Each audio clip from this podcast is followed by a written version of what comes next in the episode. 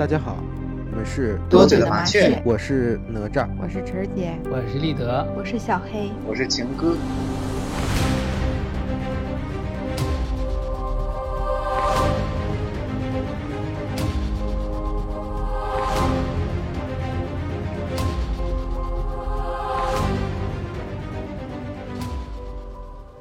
听众朋友们，大家好，今天我们聊一个有点脑洞的话题，就是如果让我当编剧。之所以想聊这个话题，就是之前看过很多电影电视剧之后，很多结局或者剧情发展都不是很满意。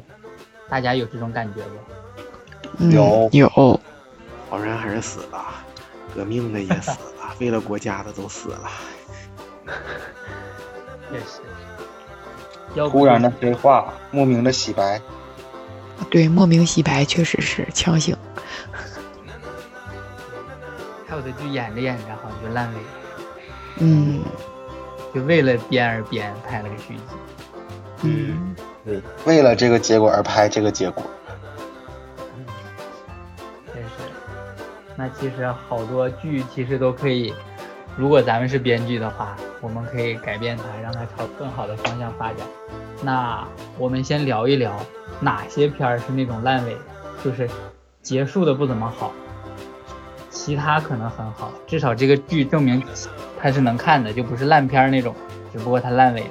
我感觉就是有一种片儿，就是那种商业片儿，就是那个《速度与激情九》。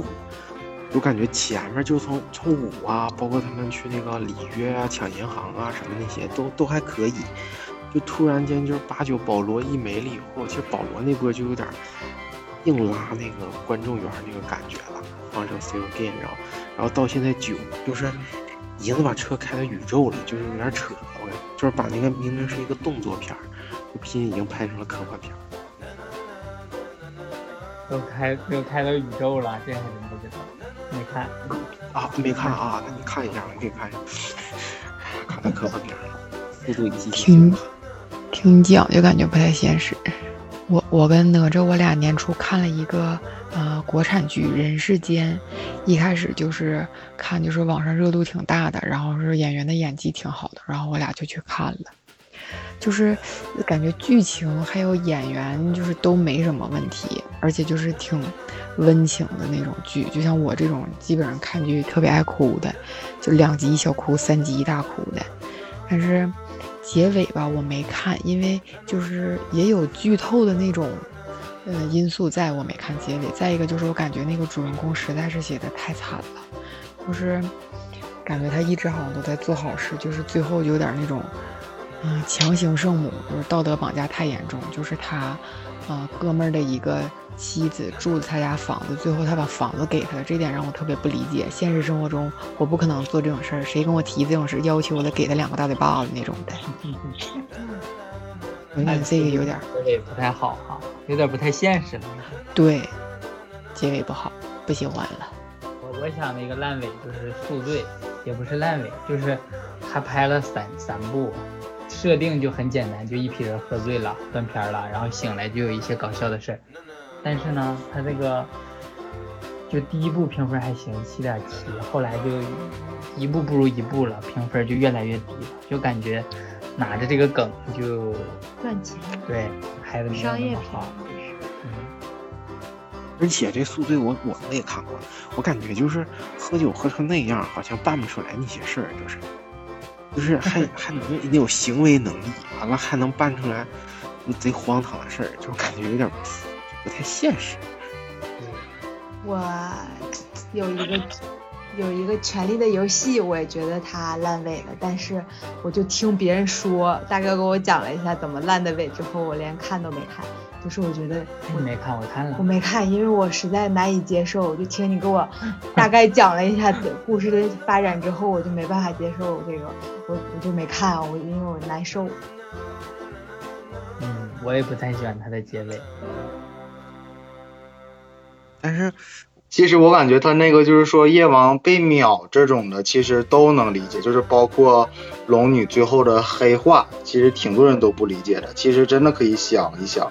就是龙女，她从海的另一边一点点去征服，整个维斯特罗大陆解放了很多的城市，但是最后呢，啊、小恶魔的背叛，瓦里斯的背叛，包括说他的亲信呐、全没了，然后包括他最忠诚的大熊也在异鬼之战里面被杀了。然后呢，说实话，我感觉他嫁的那么多人里面，只有马王能配得上，就是他的第一任吧。就是，但是我最不能接受的就是龙女最后的死，就是，我也不啊、能接受。总感觉那个雪诺把他杀的很牵强，你知道吗？他又不是完全的黑化了，他又不是说要真的去屠城什么的，他只不过是想发泄内心的愤怒，因为最后的女王之战中，瑟西一次一次的挑战他的底线，从一开始说要出兵支援绝境长城，但是最后只有山姆背叛了瑟西，去了绝境长城，然后呢，啊、龙女一直在给瑟西机会，但是但是瑟西呢杀了他的绿龙，然后呢还把他的亲信尼桑带给处死了。其实说实话，他他的黑化我真的可以理解，但最后他的这个死我真的很理解不了。我说了结束，一定我心中烂尾了，我再也不会看了，除非有人重重拍一季。它全游一共是七季是吗？一共八季，啊，八季啊，八季。国产剧我感觉只有《乡村爱情》能跟他拼一下子吧，四季，没有那么多，这四哈，不咋十四季。嗯，那我就要说说咱们村里的这个人儿，刘老根三，就算是就是这类爱情，就是乡村剧的一个，就是也说不上鼻祖吧，反正也是，就赵本山这个团队还是比较最开始先出的一个剧，就是刘老根儿。我和晨姐回来的时候有一次被隔离了，正好赶上刘老根三刚上映，然后那个我们就天天就追这个剧，然后因为感觉一二的时候还挺好玩的，完了说这季那个范伟也回归了，我们就感觉刘老根配范伟，这不就是绝配嘛，是吧？然后就是这个故事可能就是有一点长，我就大概三言两语我讲一下，就是说那个刘老根也老了，完了就开始那个退休生活了，但是呢，龙泉山庄呢就交给刘大奎管理了，可能管理的有点不太好，然后可能有一些经营上的问题呀、然后他们一直向刘老根掩盖，但是刘老根知道了以后就不得不，然后就又重回山庄，重整旗鼓啊，就发生这些事儿。然后我就感觉吧，这个剧呢，就是算是烂尾的一个小原因啊，就是说我感觉已经都二零二零年了，就是农村人有点拍的，就是有点过于就是总是算计人，不停的在算计人，就感觉可能农村人是有坏人，但是也有好人，但是也不用说总是那种过于人际间的算计了，而且就是我感觉农村人就相对简单一点儿，村儿的是不是啊？完了呢，朴实无华一点。对，然后就是咱们可以描写描写说怎么样那个脱贫致富是不是啊？怎么样让奔小康这种生活是吧？啊，这个桥段里头又演出来了，刘老根儿又精神状态受刺激，又精神不好了，又离家出走了。我就想起来他那个点金丝儿了，你知道吧？完了就这个题材，就每次都有，哎，刘老根儿有点精神问题，然后就感觉翻不出来什么新花样了。就是看腻了。我感觉也不是看腻了，我感觉就是把现在的中国新一代的农村人有点儿丑化了。嗯，有点道理，感觉给拍成什么商战那种片儿。嗯，就是反正都是傻，完就 也没多大点事儿，完天这个酸那个怎么的，哎，就反正我感觉这个有点有点烂尾吧。四我我就没继续再看，我也不知道四就是烂不烂。无证之罪你们有看过吗？无证之罪，好像是那男的回家什么矿上那个，是那个吗？不是，就是一个中国的悬疑电视剧，爱奇艺的网剧。前面吧拍的都挺好，就是到最后就是什么警察心中的正义啊油然而发，怎么怎么样，怎么怎么样这样，然后就是就是感觉结局吧很拖沓，而且还很烂。明明可以不用死人的，但是偏的是啊，他死了之后，马上要把那个犯罪人给杀了，临下然后马上要拿刀砍下去的时候，故意砍偏了，然后警察来了，怎么怎么样？我还有一个就是那个也是系列电影啊，就《生化危机》，就是我感觉就是这个第四部还是第五部，就中章就是啥，就是强行拍。最离谱的一个情节就是乔东基有个摩托，那装备豪华呀，那得那得几十万的摩托。然后他刚要骑去，啪，一帮人过来了，完他把那帮人秒了，秒杀了以后呢，完了他骑上摩托，摩托把他电死了，就电晕过去了。那你说那些人不白死了吗？就是这种剧情，就是让人最后更离谱的是，他从保护伞那个公司把那个就是呃，好像是解药偷出来以后，他他出了那个楼里以后，把他那个摔向了地面，摔坏了。然后那个就那一小瓶试剂，都不是说一千毫升大瓶，那一小瓶的试剂就跟那核酸检测那个东西似的，那那一个小瓶摔地下以后，啊，所有的丧尸都死了，说病毒随着风。给他散布了全世界，然后这些丧尸就都死了，就结束。我天，这这有点扯着。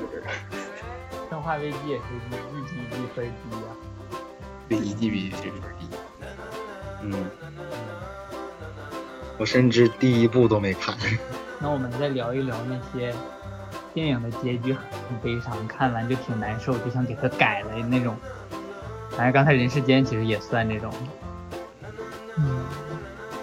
嗯，还有不？比悲伤更悲伤的故事，咱们看过吗？那人家就是为了悲伤，你还给人改？不是，就是他这个结局就是会让人很抑郁，就是明明是男主女主都是从小就是是属于孤儿嘛，然后女主就看得很嗨，两个人互相喜欢，喜欢了好几十年了，但是男的突然查出来有一天他得病了，然后他就想看着女主嫁人，然后女主呢还知道他有病了，两个人就互相瞒着，都是为对方考虑呗。对，然后呢，女主嫁了个她不喜欢的人，就是在男的要死的最后那么几天，然后女主离婚了，然后两个人在镜头面前一起没了，就是整段故事看着都很压抑。那你是想把它就是改成比较欢乐呗？不是改成欢乐，至少就是至少没有这么悲伤，好歹就是说两个人啊结婚了之后，你这个电影本来就是悲伤，你这看电影人肯定是悲伤。但是我看那个电影叫《飞驰人生》，可能大家多数都看过，就是春节档的。就是你看沈腾，你就知道这肯定是一个搞笑片，韩寒啥的。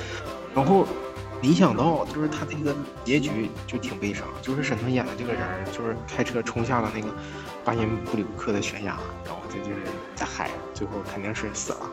但是，哎，这个故事写的就是挺悲伤。没想到一个喜剧的底是是悲伤。嗯，我看了一个我印象最深的电影，就是看的我心里特别难受的，就是《我不是药神》，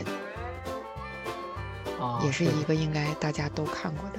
反正这一剧就是我在家看的，就是感觉可以肆无忌惮的哭吧，就是体现了普通人生病后身体所受的那种痛痛苦和面对经济压力。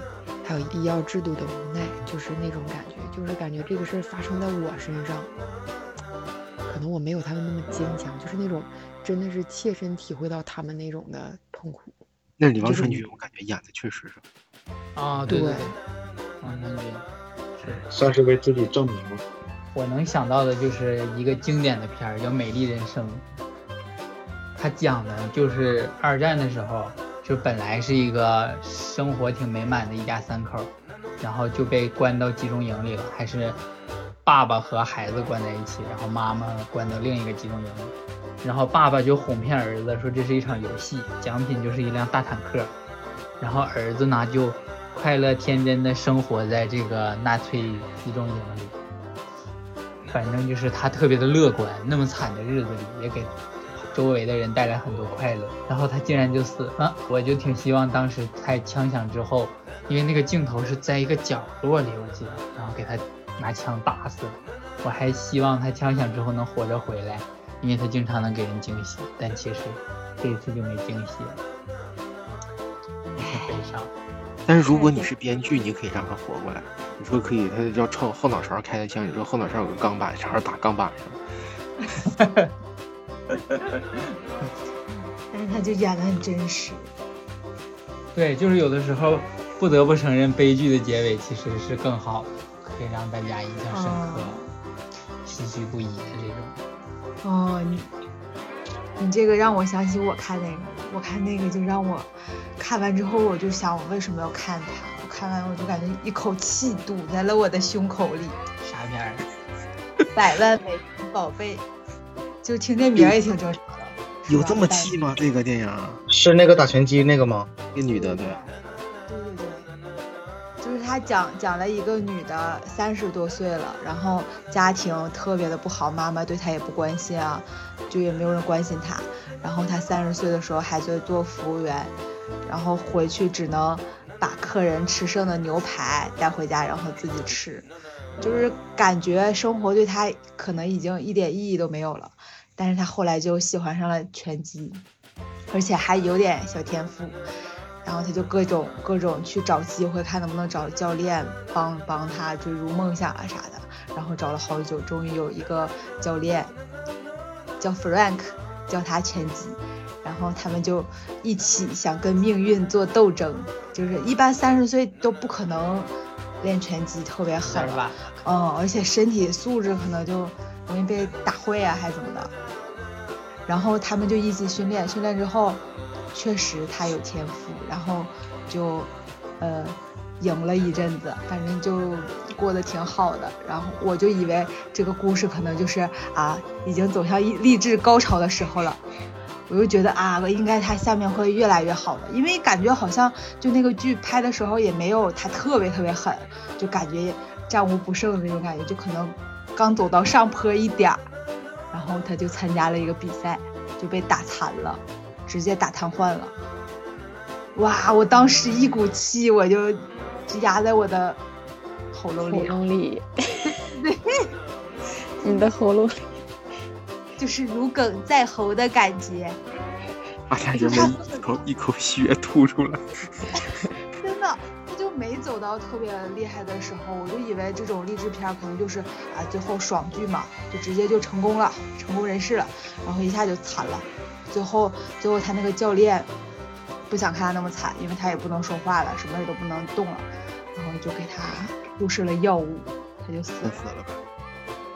哇，这啥片儿啊？最后想说的就是说，人要能接受自己的失败。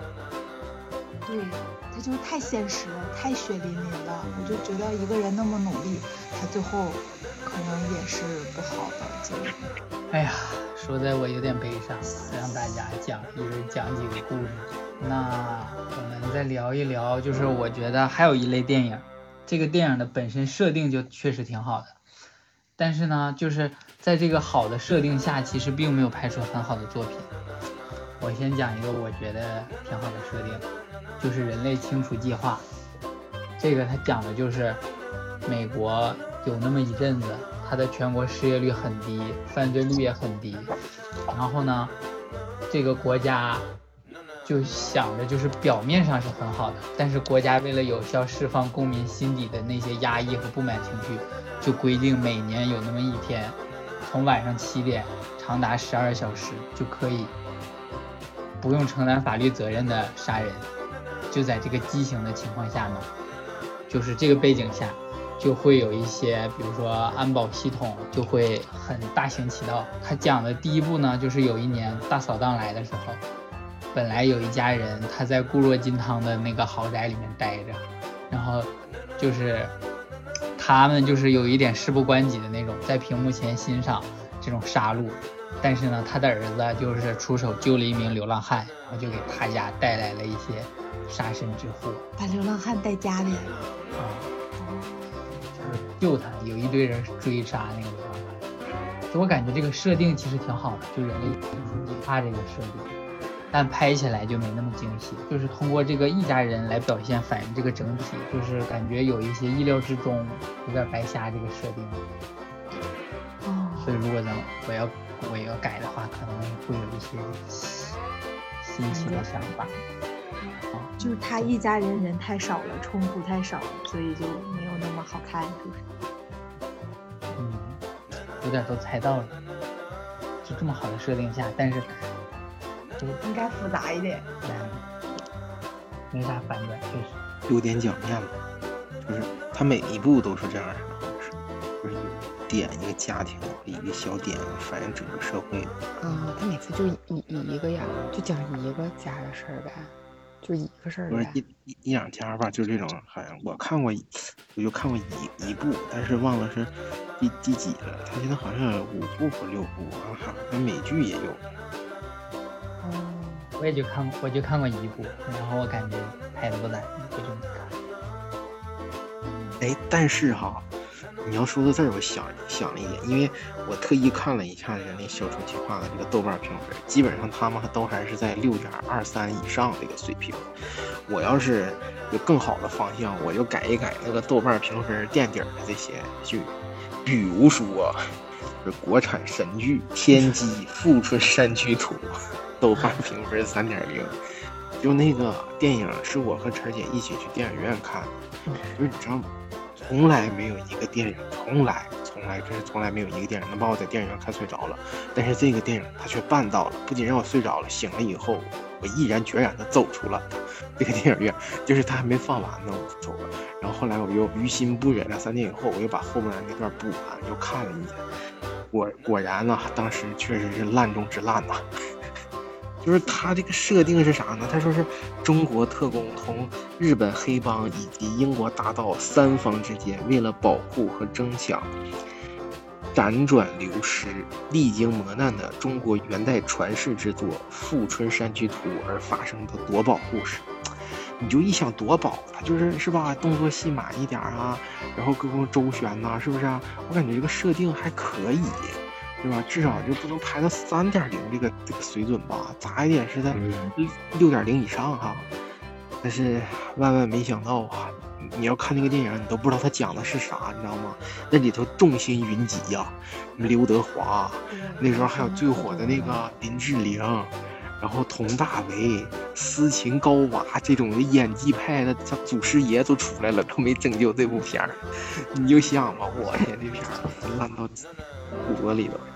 还一部啊，比这个分儿还要低的，就是《封神传奇》，豆瓣评分二点九。我今天特意查了一下，就豆瓣评分这些电影，就是这个《封神传奇》一听吧，它就是就是商商末时期姜子牙率领一群能人异士协助武王伐纣的故事。就这个故事其实也挺好，是吧？你看那以前那个那是八几版的那个《封神榜》啊，是吧？这拍的不是也还可以吗？我看豆瓣评分也不低。然后这个故事呢，也是就是好像没写好，像封神嘛，还有点不像封神。这里也是众星云集哈，有冰冰、李连杰、黄晓明，为了卑鄙古天乐、文章向佐，哎呀，曲江陈小春，反正也一一帮众星云集。结果这个评分排了二点九，咱也不知道是一个人的问题还是编剧的问题。那这确实有点狠了，封神传奇还能拍，这封神榜这个这个续集还能拍的特别烂。感觉也没想到，你你看，就是前两年的动画那个，呃，姜子牙那个，那个，哎，写出来这不也挺好吗？是吧？但是这个电影咱也不知道，我感觉这个设定，这个封神还是比较好的一个题材，就是古典嘛，文学这种东西。鹏哥那有吗？我这块有两部，就是一个叫《海兽之子》。就是日本的一个动漫，一个女高中生，然后呢碰到了两个男孩在海洋馆上班，然后就是带着一起探索大海什么什么，就是所有人啊，就是网评是一致的，就是说看完这个电影之后一脸懵，完全不知道他在讲爱情啊、友谊乱七八糟的什么都没有，然后就一直在骂，一直在骂，然后呢就有很多人来讲这个电影，也没讲出来啥。最后呢，那个实在不行了，然后就是那个就是那个作者出来说，就是说是用动漫来还原了生命的起源。其实说实话，这个设定挺好的，但是就是给人一种就是很懵，完全不知道他在讲什么。另一个就是《昂首阔步》，一个美剧也挺热血的，就是凯文，就是他的爸爸从小就是啊选择了离开他妈妈，然后。啊，他就想一直成为第一高中生，他没有说像那种卡特教练那种一群小孩慢慢变成了一个大人这样，他反而就是一直在讲他怎么成功，怎么成功，完完全全没有说他哪里成长。好像说是凯文杜兰特的什么什么背景。对，就是说实话，算是一种凯文杜兰特的自传，但是他的设定嘛。就是这是我第一次看美剧用二倍速看，就是它的很多设定都让人很尴尬。就像他们球队的中锋，就是说他的爸爸一般都没时间陪他，所以说，啊、就是他总会在同学家住，然后就赖他爸爸为什么不陪他。但是他爸爸就是一个警察呀，咱们也聊了这么多，我感觉得有十来部了。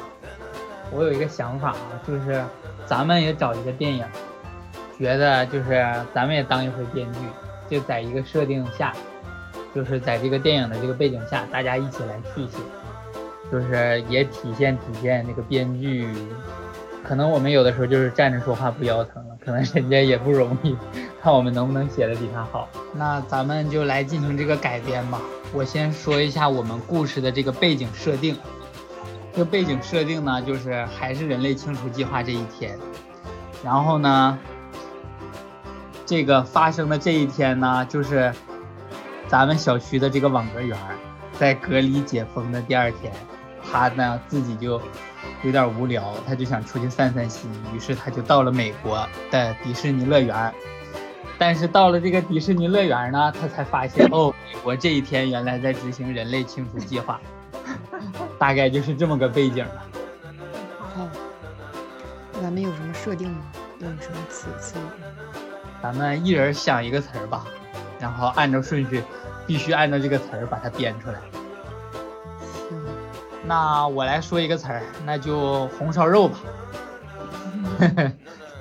咱每人都说的是名词，第一个词儿红烧肉，我说一，呃，我那我说软糖吧。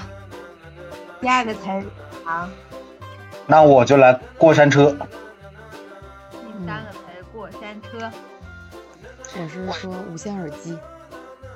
啊，无线耳机第。四个无线耳机。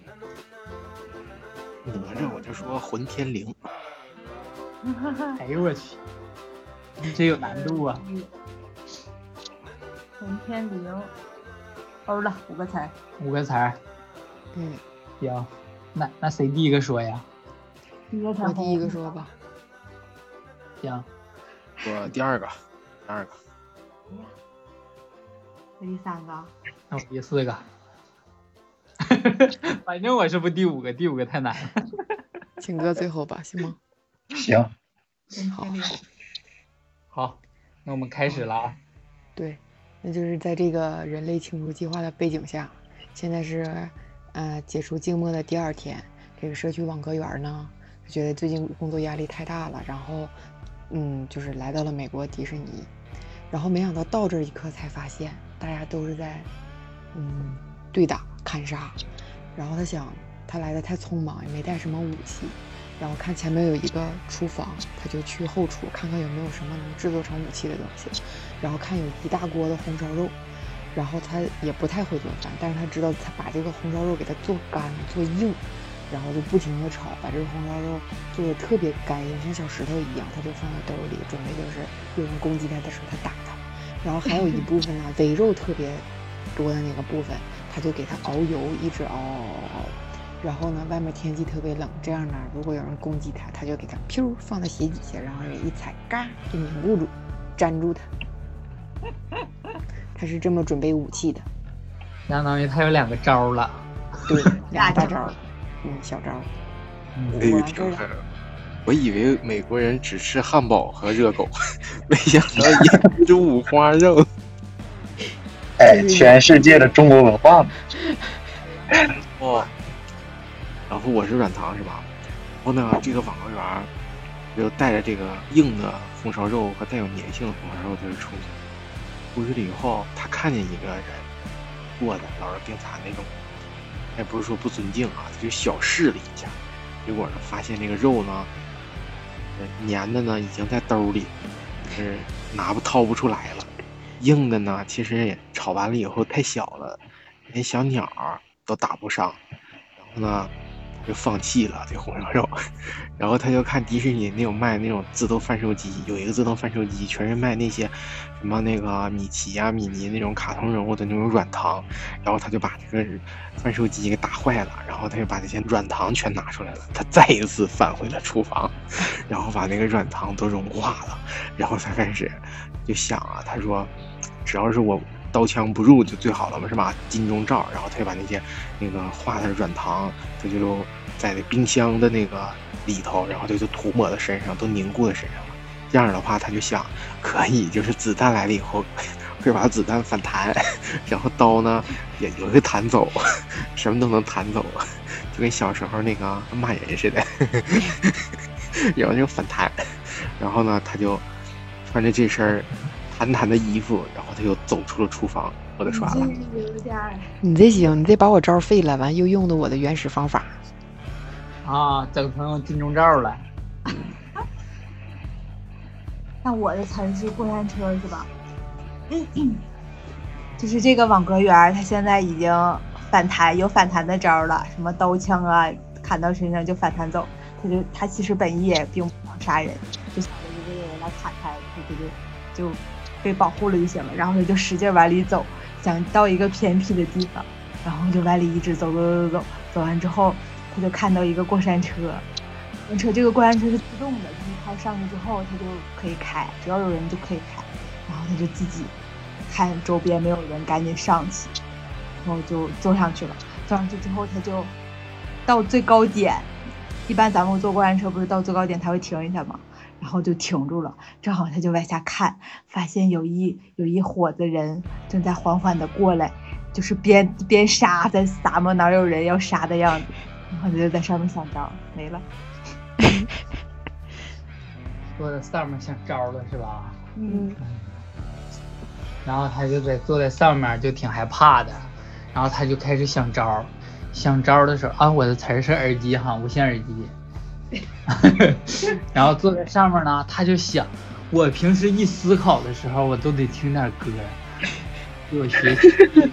我现在我得这个耳机，我才能有灵感。然后呢，他就掏出了自己的无线耳机，然后发现自己的脸全被那个糖给糊上了，然后他就开始抠，给自己两个耳朵那儿抠出来吃的。吃了之后，开始戴着那个耳机开听，但是其实他不知道，他已经不是刀枪不入了，他把自己的弱点已经抠出来吃了。对，然后已经有弱点，然后这时候他就听到了一声枪响，那就到我了是吗？他突然听到了枪响，但是就在那一瞬间，他发现好像所有的物体的时间都都变慢了。他清楚的看到子弹向他飞了过来，子弹不偏不倚的打在了过山车的轨道上，弹到了他的耳朵里。就在他要下落的一瞬间。他突然发现他全身冒火，这个时候有一个红绸子向他飞了过来，因为全身冒火的原因，软糖都化了，一点点的从他身上剥离。就在最后一块软糖脱离的时候，红绸子缠满了他的全身。这个时候他才发现他是哪吒转世，他获得得他获得了重生。别激动。然后他利用这个能力，安全的。度过了这个人类清除计划的这天，然后呢，他接受完采访之后，他选择回到平凡的生活中，继续当一个默默付出的网格员。好，嗯，很好，咱编的不错呀，很好，不错不错。哎，其实我感觉咱们编的这个设定，如果真的拍成电影，就是 不是这么但我觉得就是在一个都杀人的这么一个天，然后有一个。可能是从国外过来的一个心地特别单纯、善良、搞笑的一个可爱的一个这么一个人，然后他就不以杀人为目的，他就是开开心心、快快乐乐的，然后就化解了所有的危险，最后回到了自己的祖国，感觉这样也挺好的。好看哎，嗯，嗯，大家还是哪吒转世。谢谢。原来是我去了。行，那我们今天的节目就到这儿了。感觉当编剧也不是很容易哈。行，那听众朋友们，如果有什么更好的想法，也欢迎在我们节目下方留言。拜拜喽！拜拜拜拜拜。